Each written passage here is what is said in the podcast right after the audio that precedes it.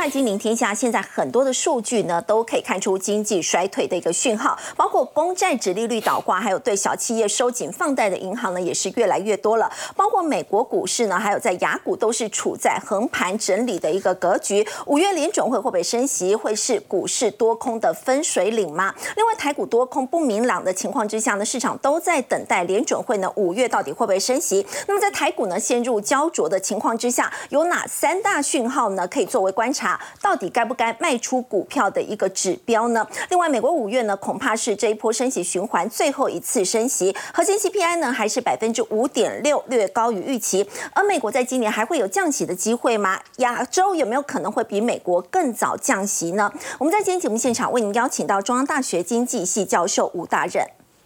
哎，主持人好，各位听众朋友大家好。财经专家游廷浩，大家晚安。资深分析师林有明，大家好。资深分析师陈威良。大家好。好，我们先请教廷浩。从现在很多的经济数据都看出来呢，是持续在处在这个恶化的情况，但股市的反应呢却非常的冷淡呢。到底为什么会这样？没错，美国股市其实也横盘整理一段时间呢，更不用讲讲台北股市哦。台北股市大概过去一段时间就一万五千七百点，好到万六以下来做震荡哦。事实上，我们可以观察到，从今年以来的股票市场表现哦，几乎是不反映利空。其实今年以来利空非常多，好，包括对于乌俄战事的担忧，对于通膨的再起，或者我们看到三月份的银行。的问题啊，基本上都没有影响到股市的拉抬。但问题在于，所有的经济指标它都在预示着接下来两个季度是美国经济最为差劲的两个季度啊。那到底是股市已经完全反应完了，还是说接下来还是要适度反映一下经济的走平呢？因为按照过去的以往经验显示啊，通常股票价格啊，我们都很清楚它会领先经济反应，是，但它不会还没到经济衰退就已经全部反映完经济衰退，通常会跌到经济衰退的前段或者中段。那问题来来了，现在才。刚刚要开始，那股市难道要现在回跌吗？我们可以从几项指标来做观察，比如说以十年期和两年期国债的殖利率倒挂现象啊，从二二年就一路延续到现在。过去我们跟投资朋友分享过，这个殖利率倒挂的现象，也就代表着啊，我们正常来讲，长天期国债殖利率比较高，短天期殖利率比较低嘛。那倒挂就是短天期比长天期还要来得高，这就说明市场上有非常明显这种避险的倾向哦。我们包括过去几次的经验，像是零七年曾经倒挂过，两两千年也曾。经倒挂过，一九八八年也倒挂过，所以你可以观察到，每一次倒挂之后，它就来的都是一个经济衰退。但问题在于啊，这个。曾经倒挂之后两个月就发生衰退，也曾经两年以后才发生衰退，所以它有时间可以拖到那么久。对，所以它虽然它是一个领先指标，但它并不是一个准确目标值，不是一个完整的目标值预测值哦。这就好像股市涨多，我说会崩盘一样。那对啊，股市涨多本来总有一天都会崩的，但我没办法预估这条时间线。而真实我们最为关注的是倒挂就算了，所有的领先指标它并没有暗示着回温的迹象在。你看台湾的领先指标其实已经有点见底上弯了，所以台湾的未完成。订单减掉客户存货，也在见底上完，也就说明，其实台湾真的很有可能一季度是今年最差的季度。但美国目前。即使到现在二季度初，都还没有看到领先指标有上万的绩效。我们可以观察到，过去美国的领先指标，它一样会去拿初领申请失业救济金人数啊，或者拿股价指数从信贷规模来做推敲。目前还在一个显著的下弯趋向。那过去只要还没有反转，股市仍然具有补跌的机会在。这是第二个观察点。那第三个观察点是什么呢？是我们看到信用利差目前还在不断的扩大，尤其现在呃高收益在和美国十天呃美国十年期公债直利率的利差。正在大幅度的攀升当中，那说明什么事情呢？这张图表是我们看到的，美国的信用风险利差大幅度的上升，隐含着我们现在看到高收益债的跌幅啊，远远比国债来的重。这说明市场正在大幅度的抛售高收益债，那也隐含着市场上可能会有违约的风险。所以第一件事情是经济衰退的隐忧在。对，库存状况也没有明显好转，而且还有违约的风险，所以在种种利空底下，你会发现市场上还能够走出这样的成绩，其实是很让人意外的。现在市场上的倾向就是怎么样？半信半疑，所有人都在怀疑，所有人都丢出一些利空，而且股价不断的进行盘整，并没有做一个严峻的下跌。所以这段时间我们可以发现，总体经济对于整个股票市场的影响反而没这么大。原因就是因为虽然我们知道指标在下弯，但是它没有一个更进一步的数据公布。为什么？因为早在前两周，非农就业数据、职位空缺数还有通膨率。已经公告完了，是四月份是没什么经济数据公布的哦，到现在为止哦。那五月初是 FOMC 利率决策会议，五月初来不及公布四月的通膨，来不及公布四月的非农，等于是说现在这段时间大家只能看什么？只能看财报，所以你就会发现。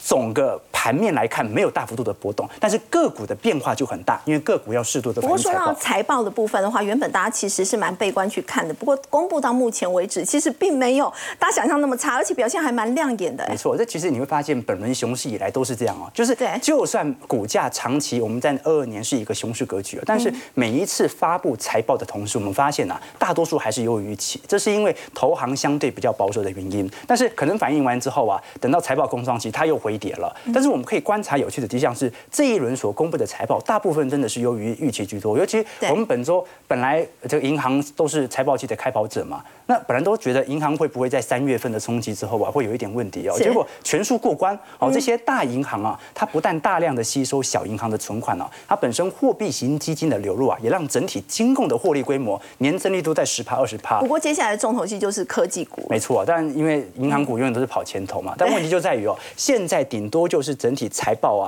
大概开了接近两成到三成而已哦。真正的重头戏还没有来，真正是四月二十四号到四月二十八号这一周哦。我们如果观察的话，它占整体 Q one 标普百指数的总获利啊，是高达了接近四十个 percent，说明什么事情？重要的都在下一周了，所以前面你会发现哦，就算银行股啊，它有反映一些波动啊，特斯拉可能毛利率上下有一些波动啊，但对于总指数的冲击并没有这么大啊。那对于总指数的冲击，它主要是取决于全指股的变化。所以下礼拜我们看到会有微软财报的公布，会有亚马逊，会有 Meta，会有 Google、App、阿巴贝。那这些全指股的公布，它就对于指数有非常显著的影响啊。所以我预估下周的股票市场整体全球股市波动度会有显著加大的一个迹象在。那当然啦，大家更为关注的是，因为这些企业啊，早在今年年初已经宣布裁员了。好，那正常来讲啊，通常。一个公司的裁员计划，它在年初就会全部公告完，所以下一次我们看到，就算这一次我们看到一季度财报公布啊，它也应该不会试出更多资本准结的措施。我们反而观察的是它在未来几个季度的展望。但是市场怎么想的呢？我觉得市场啊，就好像人走楼空一样，就市场上明显多空正在对坐，市场的空头报告和多头报告啊，越来越明显，越来越对立。但是问题是，市场的量能还是不断在缩。最近几周，我们不要看贵买这么强哦，你看美国股市。不管是道琼、标普、纳指、费半，量能全部都在说，市场上这种对立的倾向更加明显的。比如说，我们以 VIX 指数来观察，VIX 指数是衡量市场的股票市场的恐慌指数的，这一次跑到十六了啦。你看到在三月份，当时银行的问题还接近来到二十八，那十六是什么数值啊？它是二零二一年低点的水位啊，就说明现在大家不恐慌的情绪啊，比整个二二年比起来都不恐慌，就好像熊市已经完全结束一样。那照理来讲，那就是全面乐观才对啊，大家不恐慌了嘛，没有市场在做避险啊。是。但问题是我们看到小摩 J P Morgan 所做的调查，市场愿意持有股票权益的比例啊。创新低啊，来到二十六趴，大家仍然对于当前的股票市场是处于保守的。那我认为这种状态哦，甚至下礼拜的财报公布出来啊，它顶多就是量能稍微放大，它都不足以去找出一个明显的迹象，或者找出一个显著的分歧。因为真正的分歧点，大家真正最大的差距，所以什么时候才会是多空的分水岭？啊那就是五月初，要等到五月初。对，那其实也不不不久了嘛，大概就两周以后，看联准会到底会不会升息。没错，所以基本上这次升息是定调，应该是确认一码了，但。真正的关键点差别哦，其实在于那升息以后它的动作是转为降息，还是保持在高利率震荡？这个是市场上最大的定价不同啊！你看很多我们看到目前看空美国股市的投行的报告啊，大部分都是降息派。你说不对啊，降息不是股票市场就利率压力没这么大了，应该会涨啊？为什么空头反而是降息派呢？因为经济够差，他才认为要降息的才会有降息的需要。那这也是市场目前这些投行的主基调哦。你会发现，如果我们观察目前的 Fed Watch。去哦，来观察现在从五月份升息来到五个到五点二五 percent 最高点之后啊，市场的预估啊是九月份和十二月份啊会再各降一码，也就大概今年年底以前会有降息两码到三码的区间哦。最终今年年底的目标利率哦是来到四点五 percent 哦。可是这就跟联准会的鲍尔完全脱钩，鲍尔的说法已经态度很明显了，他在记者会上讲是今年不会有降息的空间，但市场却认为你有降息两码到三码的空间，而且市场是用四点。点五 percent 来定价目前的科技股，不是五个 percent 哦。你利率越高来定价科技股，科技股估值就要往下掉嘛。所以这就是非常显也明显的这种差距。那这种差距，我觉得就来自于哦，市场其实不相信鲍尔讲的话，市场认为鲍尔说出这样的话，只是他想要透露他想要打通膨的决心。但我认为经济撑不住。那为什么认为经济撑不住呢？因为现在市场上认为啊。目前普遍的衰退时间点，我们来观察，普遍在二零二三年的下半年，占比来到五十二点五 percent，也就是经济最差就是这个季度了。你不会说什么等到二零二四年降息了，因为二零二四年搞不好，我们按照经济的角度，可能就开始进入到复苏，所以你要预防性降息，最好的方式就是在下半年。所以这些投行目前的看法，并不是说下半年会崩盘，下半年会股市重挫，下半年会进入到重度衰退，而是下半年是你最好进入到预防性降息最好的时机，像。是二零一九年一样，所以我们可以观察到哦，有百分之三十五的基金经经理投资人呢，认为明年才开始宽松。你就觉得哦，这好像是多数啊，不会啊，那现在降息，那明年才宽松，时间线好像都不上啊。你觉得今年下半年有可能会降息？我认为不会，但是市场认为会，因为我们看第三季到第四季，整体加总人数起来就超过四成哦，也就是市场普遍认为下半年会降息，而且会重新回入到这个金融宽松当中。那我反倒会认为，你看联总会认为不会降息嘛，然后市场认为会降息。啊，我是一个折中派。我认为今年最有可能发生的事情，就是联准会在五月份最后一次升息之后，它就会保持在高利率。而保持在高利率，什么样的情况它会降息呢？当银行再度爆发流动性风险或者金融危机、信贷风险爆发的时候，它才有可能执行呢。那至于轻经济进入轻度衰退，它会不会？降息，我认为它是不会的，因为高利率本来就伴随着经济衰退。为什么我说这一次联总会最有可能降息的原因，完全取决于银行？因为这一次联总会的合皮书啊，它讲了十二次流动性的问题。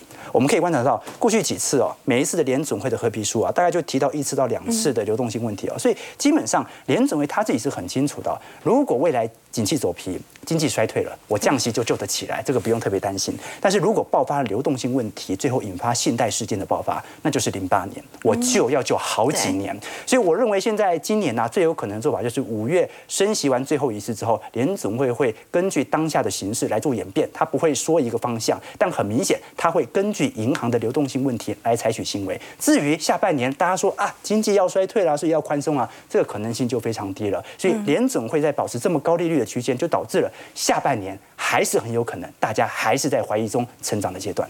好，刚刚廷浩在我们看到了，我们都知道这个美国我所公布的一些经济数据呢，看起来都是不乐观的，但是股市呢依旧是在往上涨。那么在现在多空不明朗的情况之下呢，接下来就是要等在美国联准会五月呢，这个可能这一波升息循环的最后一次升息之后，联准会的一个态度呢才能够比较明朗。孟说呢，反映在台北股市呢，今天台股是开高走低的，那么尤其是 OTC 市场原本表。表现相当不错的这个 OTC 成了重灾区，要请教有明哥。那么反观台积电，好像是比较相对抗跌。台股的后市，您会怎么观察？好，第一个部分的话，我们要把它分开来看哈，因为从去年投资人就被教育到，就是说只要这个行情进入到所谓的垃圾盘，那这样的话就会变成时间跟空间上的相对论。所以时间的相对论的话，意思就是说天上一天，人间十年。好，其实都是在同一个时空，但是你的感受不同。那空间的相对论的话，就是大型股没跌或大型股小跌一点，但是呢，OTC 跌翻天。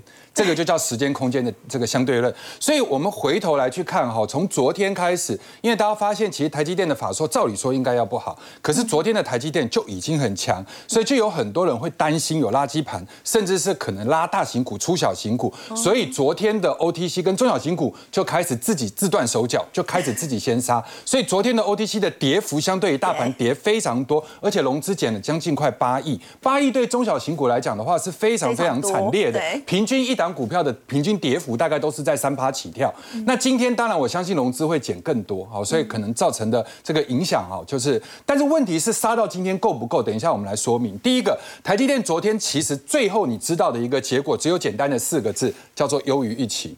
那优于预期之后的话，回头我们先来讲哈，就是一次顾一边，好，就一片大火在烧的过程中，你先一家一家的来救。好，所以先一家一家的来救的意思就是，我们先把指数顾好，然后指数顾好了以后，我们再把肋骨轮动给顾好。好，那第一个就指数来讲，指数最重要的成分股基本上就是台积电。对，那台积电各位可以去看，它有一个很奇特的现象。第一个，过年之前是不是过年之后的这个开红盘第一天，有一个很重要的跳空缺口？缺口。那这个缺口其实在这一段时间里面，基本上只有用五零四稍微点到一下，好，但是却没有用长黑封闭。但是整体的一个过程中是维持一个横向的下三角收敛。那下三角收敛的高点是有在降低，但是低点有在往上走。好，但是我要跟各位提醒的一件重点就是说，这一段时间里面是大家在怀疑台积电盛销成上最严重的时候，可是它的一个股价相对来讲也没有重挫，所以也就是说，现在是以盘带跌，毕竟它已经经历过三月的银行风暴，四月份的一个经济衰退的一个疑虑，它还都能够撑在这个位置的话，再加上底下的支撑跟缺口，以及外资对它现在优于预期这样的一个看法的调整，我认为台积电还欠一波。所以欠一波的意思就是，它五月去挑战前高的机会非常的高。所以现在跟很多人在讲说，五四六很可能不是上半年台积电的高点，大概十个人里面有九个半应该都会都都不会赞成。那剩下的那个半个其实是在怀疑。好，要去用算命的方式，所以现在我的看法是这样：五月份应该基本上还是有突破五四六以上的空间。好，我们现在把大型股已经顾好了，指数就等于大型股嘛。好，那现在回头我们来看，从现在开始是不是指数准备要跌？因为大部分市场上，我们说过要让指数跌，有一个很重要的原则，也是四个字，叫拥挤交易。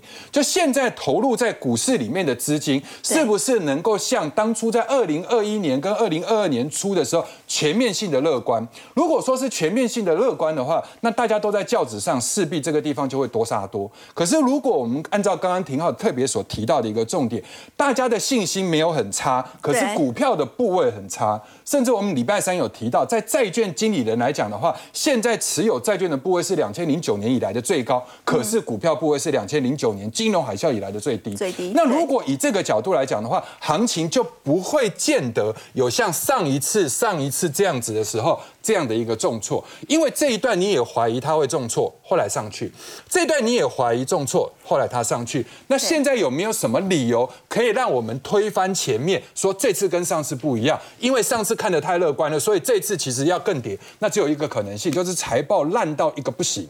哦，对，但是现在如果我们以台积电当定锚作用的话，那台积电要烂到不行，其实机会不大，这不不大了嘛。那它代表所有的一个，包含你看到的一个电子，因为它涵盖的面太广了，有消费性的，有手机啊，或者是你有去看到未来的车用跟一些很重要的 AI。那现在我们另外来归归纳一个重点，就是说整个内部的一个持有人，包含大股东或者是公司派，在这个地方有没有卖股？因为最近我听到很多人的一个讲法是五月要升这个要报税。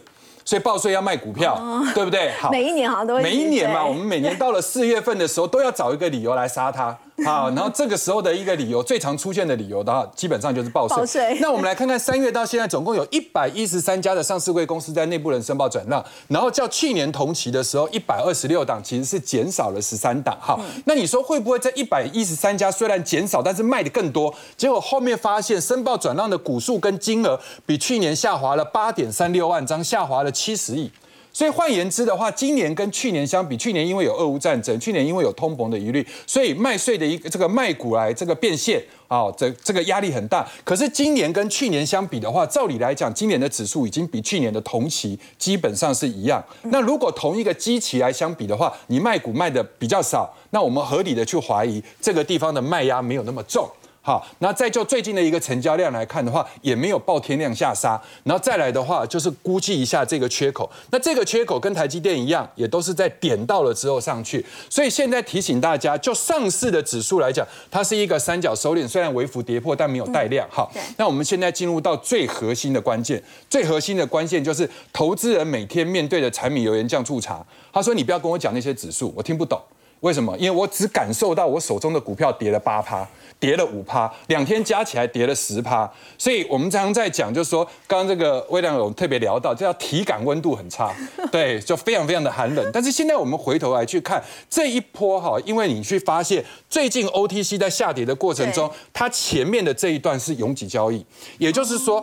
环境其实指数是涨不太动，所以大家不断的开始去做 AI 的股票，或者是你去看到去做一些储能的、生技的、军工的，所以在这一段流行的过程中，涌起了非常非常多的投资人的资金。好，那最近台积电稍微稳了以后，这个地方反而开始去杀，可是这样的一个杀法的话，我们认为其实它并没有去跌破它的一个所谓的收敛带。这样的一个状况，因为一个资金排挤的效应嘛，大型股现在好，然后它就有可能会下跌。大家每一次在看到杀股票的时候，回头有几个东西可以指标，是美国在杀，所以我们跟着杀吗？没有，这次不是，因为美国的四大指数基本上都没事。好，然后是因为。呃，上市指数杀，所以杀 OTC 吗？也不是。那如果是以这样的一个状态来讲的话，那我们就把它合理的解释，叫投资人自断手脚，就是大家经过了以前这个不断的复制贴上的一些这个惨痛经验，所以在这个地方不等人家杀，就自己先杀。但是我们回头来去看，有的时候杀会假戏成真，好，有的时候会弄假成真。你只要去观察跌停板加速多不多。那以今天来讲的话，其实啊，整个上市柜加起来的话，好像我如果没记错，只有四到五档股票跌停板。所以其实并没有造成很重的一个卖压，也就是说，投资人在这个地方谨慎过了头，就是自己先砍，然后等到砍了以后发现没事的时候，回过头去缓了一口气，喝了一口水之后，很搞不好下一个礼拜他又再继续追股票，就会有类似这样的状况。还有一点很重要，就是四月十八号。OTC 见短高，我们之前有跟各位讲过一个观念，上市的指数的高点会递延在 OTC 指数之后，也就是说 OTC 如果有高点，上市还会有高点。那现在你会发现，上市的高点是在四月十七，但是这个地方是在四月十八，所以其实这个指数应该基本上都还没有走完。好，除非 OTC 这个地方已经都涨不动，那最后的话，我们再来看一下昨天哈，其实台积电完了之后，大家只关心几个东东西，第一个资本支出三百二十亿到三百六十亿。所以大家就认为说松一口气，松一口气了。虽然陆先生一直强调说你要把资本支出给往下降，可是台积电说人家在落的时候，我这个地方高阶制程我一定要先卡位。对对，因为再隔一段时间之后，就等你们来看我的脸色。然后再来的话，就高雄厂开始从比较成熟的制程变成先进的制程。所以回头你去看今当天昨天的晚上，硬材就涨了三点六七八，这跟高阶材料有关。然后再来的话，SMO 这个涨了一点七八，相对于费半指数来的。强，那国内的台积电设备概念股里面，今天其实在相对抗跌跟上涨里面，凡轩跟嘉登应该是名列前茅。那如果以凡轩的角度来讲，这一波是在十块钱的空间来到了季线这个部分，已经开始有支撑。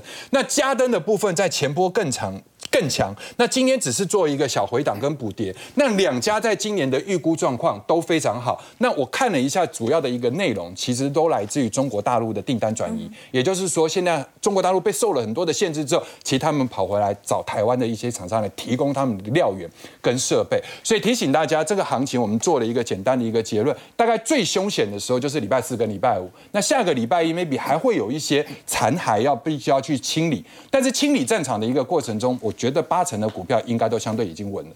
好，刚刚有明哥带我们看到，其实台积电在这一次的这个法说会呢，似乎真的是已经有利空出尽的味道，包括资本支出呢，其实是维持不变的，以及呢，在高雄厂的部分，现在转为做先进制程，所以也带动了相关的设备股呢，是出现了走强。不过我们刚刚也提到，台股现在呢，还是处在多空比较不明朗的情况。那么刚刚呢，其实有提到市场都在等联准会嘛，在五月的这个升升不升息这样的一个结果，要请教微良哦，在台股陷入这个焦灼的情况之下，如果我手上有一些持股到底要不要去判断哦？怎么去泰弱留强？有哪一些讯号可以去观察这个股票到底该不该卖了？好问题哦，这个俗话说会买股票是徒弟，会卖股票才是师傅。所以今天呢，陈师傅来哦，来教大家呢怎么样练会有卖股票的好功夫。好，那基本上呢，其实投资千万不要就是陷入啊情绪冲动的决策。所以呢，每一次我们要卖股票之前，要试着让自己的理性战胜感性。好，把你的思考逻辑拉回来，那就问问自己三个理由、三种讯号。第一个来讲呢，我们通常要卖股票的时候呢，是会先考虑股票是不是已经反映出它合理的投资价值。进一步来讲呢，什么叫投资价值？我们常常讲哦，其实股票的估值，如果你是呢业绩成长股，会看本一比；你是景气循环股，会看呢股价净值比。是，不论是哪一种方法，但是呢，总有一个客观的数据跟指标可以衡量，到底现在呢股票的升价，哎，是不是跟它相符合？其实这个方法呢，也就是一般哦真正法人操盘圈他们主要会使用的方法。所以你要试着能够呢。至少呃不是计算的话，也要能够掌握到这家公司它今年的获利能力有多少。重点是在于是今年哦，你不是去拿过去四季或去年的财报，因为那个就像开车看着后照镜了。那第二个呢，其实买进的理由如果已经改变或消失了，哦，那我们进一步具体来讲话呢，如果呢你喜欢做中长期投资，大家知道一定是要看基本面。是。那基本面呢，其实最短的资讯也是来自于一个月一次的营收，那后面才有所谓的季报或年报。对，所以你千万不要说呢，哦，我当初呢研究了很多功课，然后我认为这家公司呢订单满哦，产能新增，然后业绩强，结果呢，哎，只是今天一根 K 棒下来就吓得赶快乱砍乱卖了。那这个其实就是有一点的逻辑前后不一致。那又或者说呢，其实可能更多的投资朋友呢不是那么喜欢或擅长做基本面研究，那也比较偏好呢资金呢短线的运用，所以呢短线进出你可能就不是在看月营收或财报。你更注重呢技术线型或筹码，常常很多投资人就说：“我做功课，我发现呢投信买它，所以我就跟着买。” OK，这个逻辑很好。但如果呢投信都已经连卖三天了，你还要继续坐在原地发呆吗？哦，那不就是等着被人家 从你的身上提款吗？所以呢，如果营收不如预期，或者是筹码转卖，或 K 线已经转弱了，其实这就是卖出讯号。重点就是你的逻辑要一致哦，你千万不要呢因为技术面而买，然后到最后呢跌下去之后呢，一直拿基本面安慰自己说。它将来应该还是有成长的空间吧？哦，那千万不要陷入这种矛盾。第三个就是呢，出现更好的投资机会了。哦，那我常讲，其实呢，投资朋友。资金都是有限，你的每一块钱要放在对的地方才是钱。大家呢家里不是开这个哦银行，或者说呢 拥有金山银山的，所以你不可能呢哎就是说呃什么股票都买哦。那所以有限的投资机会，那有限的投资时间，你就要考虑，如果在一个族群或产业，像台股呢前段时间军工很热，航太很热，你要先找呢谁是领头的股票，因为往往他们在整个波段行情会有最抢眼亮丽的演出。那另外呢要去比较谁的股价动能强，那我们就来。看一些例子哦，像这个也是属于军工航太股的其中一档标股。那一五八是金刚哦，其实很多人都看好今年的前景啊，其实我也非常认同。不过重点在于呢，这一波喷出之后，那我们就要呢呃拿数字来说话了。因为呢，法人预估今年 EPS 大概是一点四七元好，那如果按照它历史的本益比的评价波动区间，大概三十倍左右就是所谓的天花板。那我们看到股价最高这一波来到四十六块钱，所以这么一算就知道。本益比已经反映来到三十一倍了，超过三成了。对，所以这个其实呢，呃，再往上的空间会有限哦，不能说它绝对就会哦，一碰到这个天花板，它就一定要跌到好。但是呢，你如果这个时候呢，才是空手进场，甚至呢拼命的追加的话，那我觉得当然你的风险就会增加，而且要注意，因为现在是四月份。如果说你现在已经走到下半年，然后股价开始去反映整年度的获利实力，那很合理。可是不要忘记哦，四月份代表什么意思？连今年的第一张获利成绩单都还没拿出来嘛，因为第一季财报要在五月十五号之前。所以到底这个 EPS？哎，是不是能够落实，或者有没有在上修、下修调整空间？其实第一章的财报成绩单很重要，所以我认为，当然这边它涨多之后，它就会先进入整理。那另外呢，还有两个卖出的理由，我们同样也用例子来看。好，刚刚提到呢，假如呢你的买进理由是根据技术面，好，那我们举例来看呢，像中心店，呃，大家可以看到这个地方呢，它展开一个所谓的日出攻击的 K 线。什么叫日出攻击呢？就每天低点不破低，高点有过高，这个叫日出攻击。那如果你是觉得它强势要攻击了，所以呢，我就希望搭个顺风车。那么一旦呢，它由日出转为日落，也就是说这一根 K 棒出现的时候，它的高点没过前高，然后低点已经跌破，而且呢，这个最大量低点也失守了。所以这个地方其实你有赚没赚哦，其实都要跑。这个就是呢做短线的原则。那至于说呢，我们看到呢。玉龙跟红海为什么放在一起做比较？因为这两家公司强强联手做什么呢？电动车。但是呢，偏偏很多投资朋友哈，其实呢都是把资金押宝在红海，因为觉得说它的呃知名度更高哦，或规模更大，对它更有信心哦。但其实这样子哦，因为呢呃，他们合资成立所谓的红华先进生产电动车。那红海呢持股占五十一趴，玉龙占四十九趴。如果我们算一人一半好了，将来认列获利的时候，大家懂哦。股本的大小将会取决于这个每股盈余的贡献程度，是。因为玉龙的 EPS 哦，也会因为红华先进获利而大幅跳增，可是对红海的贡献其实非常的少，所以你会发现呢，同样切入电动车，同样做合作哦，那其实呢，这个股价的表现，过去半年来红海就是在区间，可是玉龙呢涨了一倍以上，对，好，所以其实呢，股价千万哈，呃，不要变成一种信仰。哦，所以其实呢，你要找到一个对的方向，就是呢，找寻呢，哎，谁的成长动能更强的指标股，那这样其实投资的效率才会更好。好，刚刚微良提供给三个。观察的这个讯号呢，可以来衡量一下呢，到底该不该卖出手中的一个持股。不过，投资人在投资台股的时候呢，往往也会观察的一个重要的指标呢，就是到底现在这个景气如何呢？我们先来看到，在三月份外销的订单呢，是创下了十四年以来最大的一个跌幅。那么现在呢，对于今年台湾的经济成长率呢，能不能保二？中金院在昨天公布了是有保二，但是呢，就是百分之二点零一。那么其他像是元大宝华、经济学人、标普全球，其实呢。也都持续认为说，可能今年要保二是有难度的。现在这是各大机构对于台湾今年的 GDP 的一个预测，所以要请教这个吴老师哦。国发会主委龚明鑫说呢，他觉得现在比较明确的是，第一季已经是最差的状况，那么他认为第二季就会逐渐的转好。真的是第二季就是现在了嘛？会开始转好了吗？其实也包括中经院啊，他们也诶，他们的那个预测也是认为第一季是谷底，然后第二季以后它会逐。逐季上上升，但是，呃，我是，呃，我个人是认为他们这样的看法是有点太过乐观了。好，那最主要的原因哈，哎，还是在出口，哎，而而且呢，出口其实它也不是我们台湾能够主控的。好，出口当然是要看诶整体国际环境的状况嘛。对。那现在呢，全球最大的三个经济体，好，就是美国、欧洲，还有还有中国，好，这三个部分。那美国跟欧洲的情况，诶，我想刚才那个我们也听到很多那个相关的一些说明了，哈。那联总会呢，它诶在五月可能还会继续升息。那欧洲央行，好，它升息的幅度可能会更大。好，它不但五月它还会继续升息，而且它会升到两码。好，那联储会有可能升一码。那六月其实现在也还不确定，虽然大家认为六月可能不会再继续升息，但是，呃，以目前的情况来看，呃，那个六月升息的可能性也不能完全排除。好，最主要是因为美国虽然它的，呃，呃，物价上涨是有降温的现象，好，就是 CPI 年增率哈已经已经降到百分之五，好，但是呢，核心 CPI。还是持续在百分之五点六。那核心 CPI 为什么这么重要？是因为它它是排除了那个能源跟食物波动大好的这些影响。好，那它排除了这些波动大的影响之后，它还它还还有这么高。好，那这个是表示哈，其实美国长期物价上涨的趋势，好趋势的部分呢，它其实还没有被破坏掉。好，所以呢，在这种情况之下。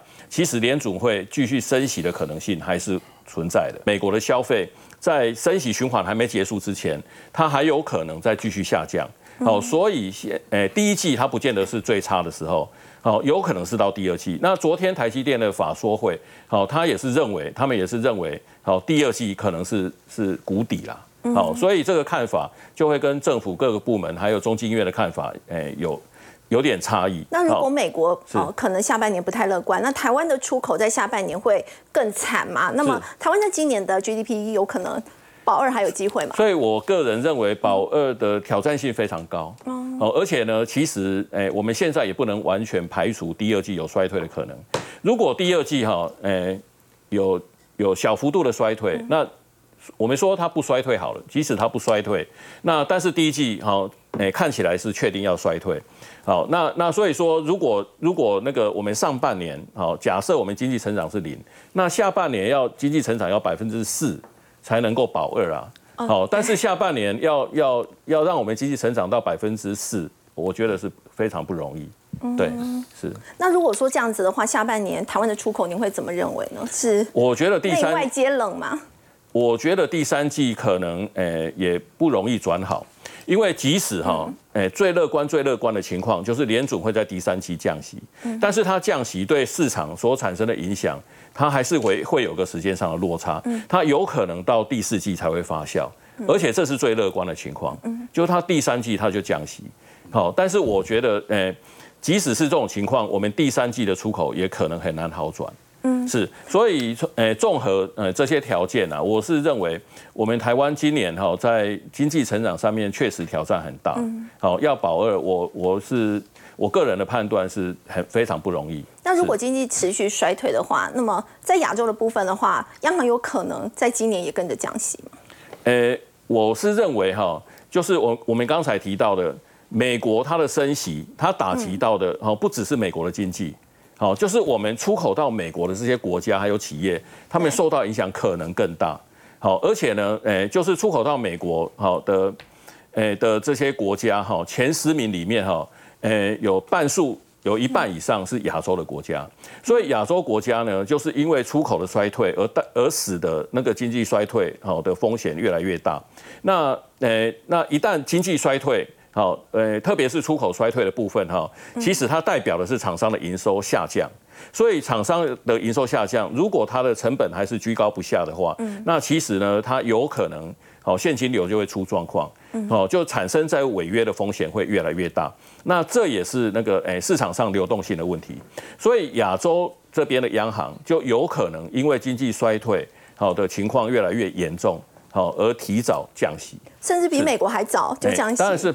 当然是非常有可能。其实中国它在去年它就是诶没不但没有升息，而且它一直在降准降息。嗯，那当然中国有中国的问题了。但是我是认为在今年，好诶大部分的亚洲国家，特别以出口导向的亚洲国家，好它就是面临好就是那个营收大幅衰退的这些这些问题。好，所以可能会产生流动性。那诶流动性的的的一些困难。好，那那所以说呢，诶，他们的央行好，为了解决这些问题，可能也会被迫降息。嗯，好，刚刚吴老师带我们提到呢，如果台湾的这个出口呢，除了要看美国之外呢，很重要的一点还是要看来自对岸中国大陆到底经济表现如何。说到中国在第一季的 GDP 呢是符合预期的，不过接下来呢，很重要的一个关键还包括像是房地产以及现在中国地方政府的收入锐减，像贵州的这个债台高筑，已经面临到破产的一个局面。接下来到底要如何做观察？我们先休息一下，稍后来了解。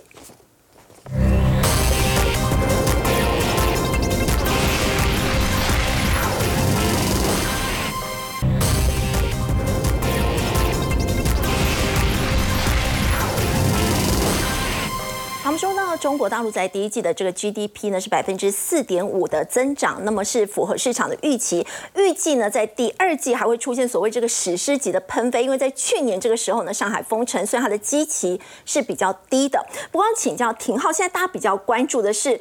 房地产的部分还是危机四伏哦，让中国地方政府的收入出现锐减。以贵州现在来讲的话，就面临到破产的情况。没错，所以你看，为什么这一次李克强政府在呃政府工作报告当中啊，他把中国 GDP 今年定调为五个 percent 的年增长率哦。可是你看，其他所有投行全部都高于五趴，野村给了五点三，摩根大通给了五点六啊，最高的是法国兴业给到五点八啊。所以呃，这个中国政府反而是把自己的 GDP 增长力度啊是设定来在最低的。对，那可能。就隐含着两件事情呢。第一就是中国目前输入性通膨还是严重了，因为毕竟啊，现在全球啊，这个是属于东升西降啊，这个东方的呃央行政府都在持续扩表当中，资产负债表都在上升，西方都在收缩，所以呃现在。人民银行还在宽松力度当中，对于海外的输入性通膨就很高，所以有没有可能退场？退场，那 GDP 可能增长力度就没有这么快了。那第二点就是您刚才提到的，这关于地方债收入的问题哦，我们都很清楚。好，最近中国内部不断的传出关于呃贵州省政府哦有地方债可能违约到期的问题哦。那其实旗下大部分我们看到整条逻辑啊，还是来自于在二零二一年呃这个我们讲的三条红线之后对于房市的监管。由于房市目前还是处于相对疲惫的阶。段，我们看到不管是二手房还是新建案呢，都处于一个低档震荡的位阶。更何况现在是在宽松哦，宽松，但是并没有显著好转的迹象啊。你看到中国大陆有大量的民众，他是属于啊提前排队还房贷哦，这说明市场内的消费紧缩是特别显著的。那由于房市在过去一段时间呢的破产潮，加上地方政府很多的营收来源，它其实是来自于房地产上的这些税收收入哦。我们过去跟投资朋友分享过，其实中国早在二零一五。五年，它就有遇到一些产能的问题，所以当时要推行“一带一路”嘛，把这些产能给往外推销。那另外一部分哦，想要保持在六趴 GDP 的增长，从一五年以来很明显，哦，就是借由炒地炒房，借由土地的增值带动周边 GDP 的增长，所以这个是中国过去以来保持六趴的很重要的原因。但是我们都很清楚啊，随着二一年房住不炒的政策开始影响到整体房市之后啊，我们就可以观察到，第一，房市十分疲惫；第二，由于房市疲惫，导致地方政府的收入大幅度的锐减，而刚好二零二三年是整体中国超过百分之四十的地方政府的债务即将要到期，所以我们看到贵州省政府其实早在去年，你像是呃旗下遵义的道桥集团哦，它是一家房地产公司哦，它是怎么样？在政府的协助底下，直接把债务延期二十年，哎，这就是我们看到。延期二十年，你看起来好像很扯，这是形同违约嘛？对。但是对于银行来说，它等于目前没有呆账的问题啊，它只是比较远的债务。那对于人行来说，本来是一场系统性的问题嘛，可能各地都有这个问题嘛，你瞬间就延到下一届官员了。嗯。对于股票市场来说，这股民也开心啊，本来会有金融危机的嘛，那现在就丢到下一次。风平浪静。唯一的受害者是谁？是债权人，持有这些债权的人。哦，所以各位可以理解到，目前呃中国政府啊，它基本上能够拉抬在今年下半年经济的方式哦。很明显，出口大环境是没办法改变的，对，复苏力度要看全球。但是你想要有明显的经济增长。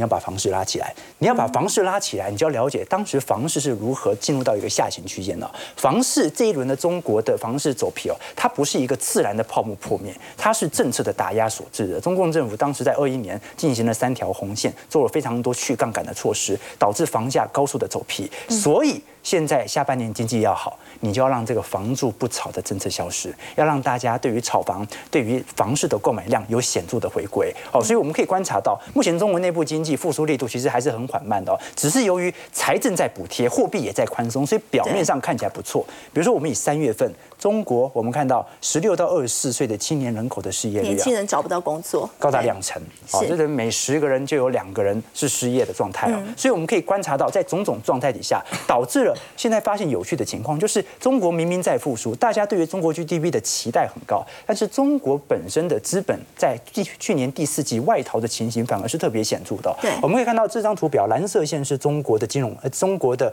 我们看到这个顺差，也就是这个顺差减掉逆差之后的经常账是不断在创高，这代表着中国出口还是有一定的支撑。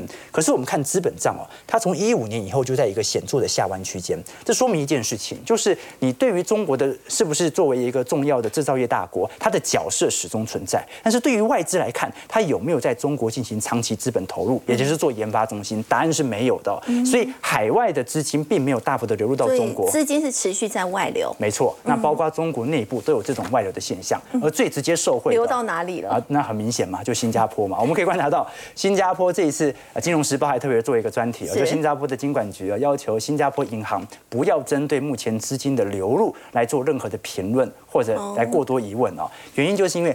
现在新加坡的资金流入金额太高了，高到有一点离谱的迹象在哦。新加坡的人口在二二年呐，是在所有因为亚洲地区疫情嘛，难免会有死亡人口，几乎全数在下降。新加坡人口高幅度的提升，反而香港人口是进入负增长哦。香港上一次人口进入负增长是二零零三年，是因为九七年亚洲金融风暴之后啊，房价一直跌跌跌跌到后来人口有开始移出。所以新加坡现在已经取代香港的角色了。我们以最新所看到的中国金融呃全球金融中心的排名哦，新加坡已经取代了。香港成为全球第三的金融中心，仅次于伦敦和纽约。所以种种迹象底下，我们还是看得到中国今年的复苏啊，它其实很大程度是取决于积极效果。去年封城，今年自然会好。但是真正的关键在于它能不能明年同样保持同步的增长，这才是我们观察的。但是从所有全球资本的流向来看，今年的复苏之路其实还很长。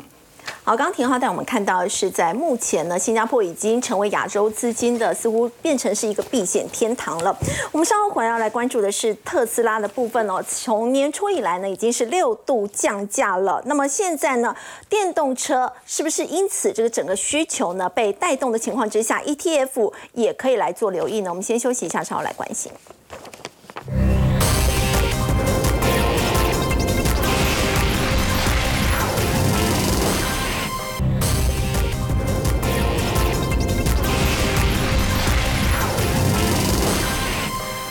从年初以来第六度降价，只要到获利，当然毛利率也受到了影响，但也因为降价呢，是不是带动了需求微量？现在相关的 ETF 也可以做留意嘛？从特斯拉第一季财报来看呢，赚了面子，失了里子，因为呢，它营收成长二十四趴，但获利衰退二十四趴，毛利创下呢三年多来新低，最主要就是因为呢降价。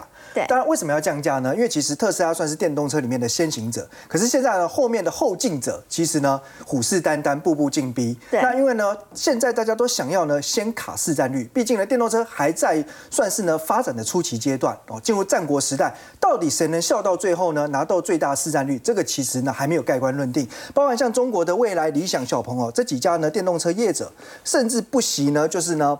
呃，降价求售，而且呢赔钱苦撑，卖一台电动车呢都要赔两到十万人民币，所以可见哦，其实现在整个电动车市场秩序是比较混乱。那可是我想大家也不会怀疑说电动车长远它就是一个符合 ESG 的投资主流啊。而且降价之后买的人就变多了。对，那消费者得利。除此之外呢，我们也要当一个呢得利的。投资者嘛，是那哎，我们该怎么选电动车相关股票？其实很简单，透过呢电动车相关 ETF 哦一网打尽。那我觉得哈，其实国内呢整理了四档主要的 ETF 里面哈，那。大部分投资人第一个步骤通常会先去看一下规模哦。那平常先说了哦，当然目前规模最大的是零零八九三哦，超过三百亿。但后面这几档规模来讲话呢，虽然没有特别大，但它也不至于落入到好像有清算的风险。这一点大家倒不用特别担心。那至于说成立的时间，大家都还算新同学哦，不过至少也都满一年以上了。对，所以有一定的参考值。那我们可以发现到呢，如果以去年因为熊市来临啊，尤其很多科技股哦都大跌，大家都跌。可是你会发现到呢，在今年。的表现又呈现了正成长，对，那最明显就是什么？零零八九三跟零零八九五算是呢敢跌敢涨，所以投资人呢两成以上哎，又恨又爱它。那为什么呢？因为其实前面这两档呢，就是呢投资全球化为主，那尤其像美国股票哦是没有涨跌幅限制，所以波动比较大。后面这两档呢，投资 local 的。台湾本土在地企业，所以这是你第一个真正应该要去思考的。如果说你本身台股的部位已经很多，你可以前面这两档为主。那第二个来看的话呢，我们进一步去比较八九三跟八九五哈，其实都是投资海外为主。可是呢，国泰智能电动车是以投资呢，呃，就是像电动车的新品牌为主。那富邦未来车的最大特色就是它投资，你可以看到 Toyota。那 GM、福特、福特、宾士等等，也就是说，他认为呢，未来电动车的市场还是有很多传统车厂将会转型成功，拿到呢更多的市场占有率。那就看各位投资朋友，你更认同哪一种方向了。好，不过我们说到电动车呢，在昨天台积电法说会呢，这个当中也有提到第一季的营收占比哦，车用还在成长，那么其他都是小幅的衰退。那么目前有没有相关的这个概念股可以做操作呢？我们先休息一下，稍后回来。